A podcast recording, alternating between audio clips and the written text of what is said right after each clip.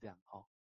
他出现很多歇斯底里的症状，除了布劳尔以外，他没办法认得其他人，甚至有时候没有办法看到那些人的出现哦。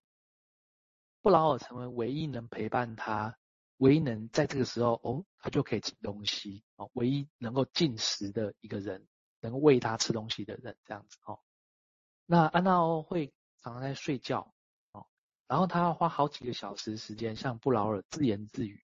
最后变得平静和愉快。好，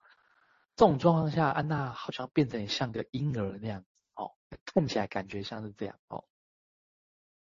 然而，这种迅速的改善就发生一些现象，就是当布劳尔离开的时候，去休假几天的时候，呃，就要他就介绍其他医师给他，因为这时候他的症状变严重哦。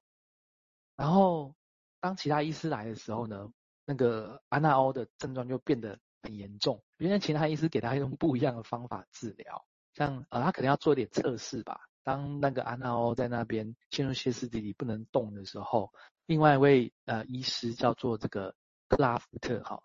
克拉夫特就燃起一张纸，点燃一张纸，然后对他吹烟这样，然后安娜欧就很很激动，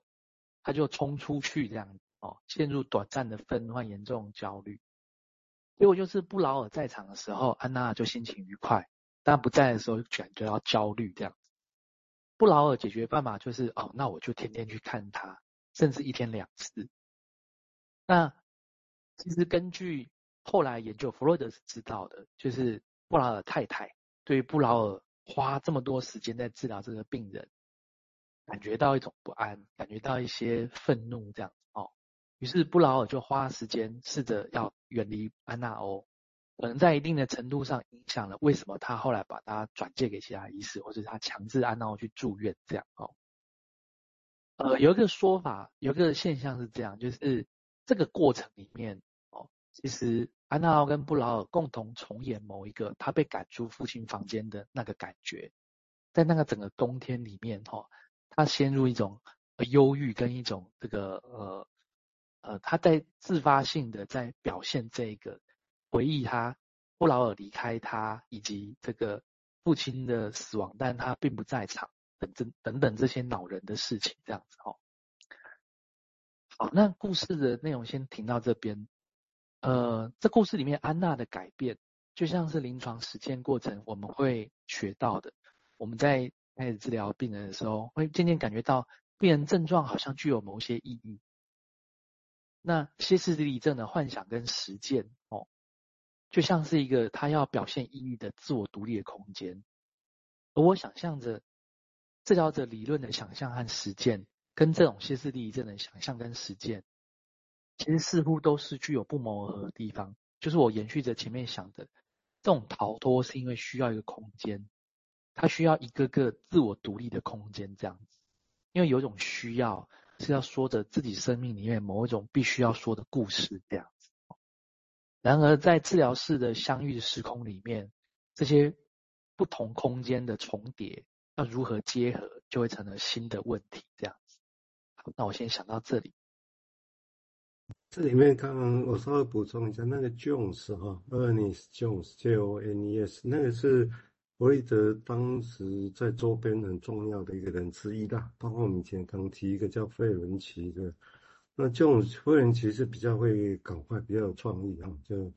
那 Jones 本身是一直大概就跟随弗洛伊德，后来所谓的。弗洛伊德的传记啊，弗洛伊德传记的主主要作者就是 Jones 这个人哦。那他本身也是加拿大的创会会长跟英国的创会会长啊。这个他的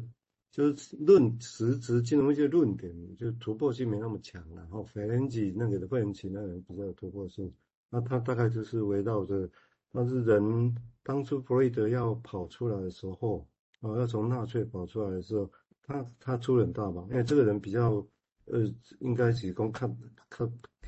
长袖善舞，也是可以这么形容了哈。所以当时也靠着他啦，还有一个莫拉帕，一个一个德国的公主啊，还有透过美国的那些大使们，就是真的，然后花了一笔钱才给付给当年的纳粹，弗洛伊德才有办法把所有的家当啊跟一些东西带出来。哦，这个这个人有这样的一个角色在这里头。好，我们现在请迎宾再补充，谢谢。好，呃，刚刚佑明医师念了一段那个那个安娜欧的那个反应，然后，然后我我们其实顺势可以去去想或者是感觉一件事情，哈，就是说，刚刚他有提到说，布劳尔只要比较不在不在的时候，这个安娜欧就会变严重了，哦，那在的时候就会好一点，所以。布劳尔就每天去看他，然后来发现，呃，这样情况好像没有变得比较好。这样的事情，包括布劳的太太的反应哦，或者说这个个案所谓然后造成的一种一种整个医病关系上的变化哦。然后我们想一件事嘛，就是像刚刚提的，就是说，啊，为什么叫痛苦，或者为什么要逃脱？就是我今天，我我其实就是一个个案，然后或者我们一般人好了，就是我就是很痛苦啊，然后陷入一种很昏昏沉的状态的时候，然后有一个人在照顾我，那个人是不是我的家人？我是另外一个照顾者的时候，我们那个依赖的感觉会出现哦，这还蛮合理的。可是我是我们的哈，我只是我们在听的我们啊，有时候也会想说，不只是。医师会有自己的想法嘛？病人也会有，那会不会会不会这样想啊？这我自己想的哦，就是说，他会不会想说，哎，这个人这样照顾我，我不知不觉对他有一个好的感觉的时候，我会不会怕这件事？也就是说，呃，如果今天是安娜欧觉得需要被照顾，然后布劳尔照顾他，哦，爸爸只能布劳尔去喂他才可以进食的话，这件事情。会不会只有表面这件这个状况，而甚至是说，除了表面以下的那些想法里面，会不会有一种可能是安娜自己也觉得奇怪啊，自己也不想要这样，可是控制不了的那个感觉会进来？那跟布劳尔就类似了嘛，布劳尔是医生嘛，哦，那照顾病人理所当然，诶，可是照顾到某个程度，太太竟然出来声音一些声音的，也就是这个东西一种很自然而然产生的一种情感。他出现了一个想法上可能的矛盾，这样也不可以这样哦，或者希望更怎么样，而超过了本来那个情感所能维系的一个强度的时候，那个困住的感觉就会出现。就是我不想这么想，可是我怎么控制不了？或者我不想这么感觉，可是我怎么控制不了？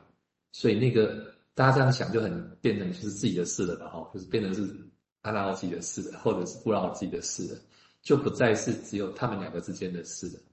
所以如果从这个起点出发，似乎似乎就不难想象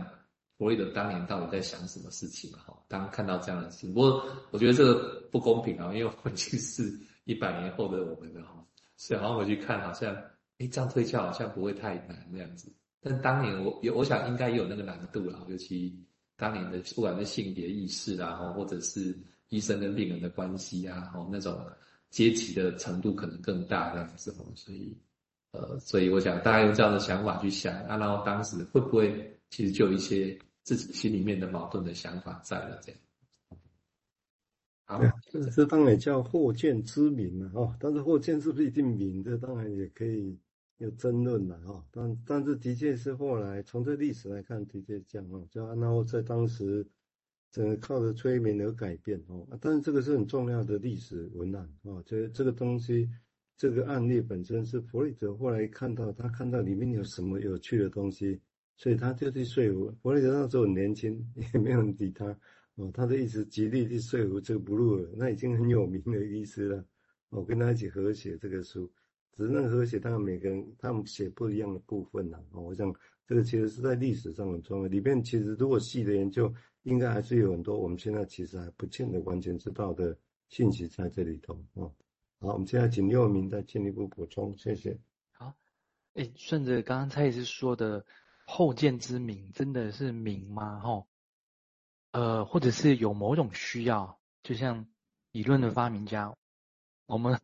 一百年后，我们为什么仍然在看这个事情？哦，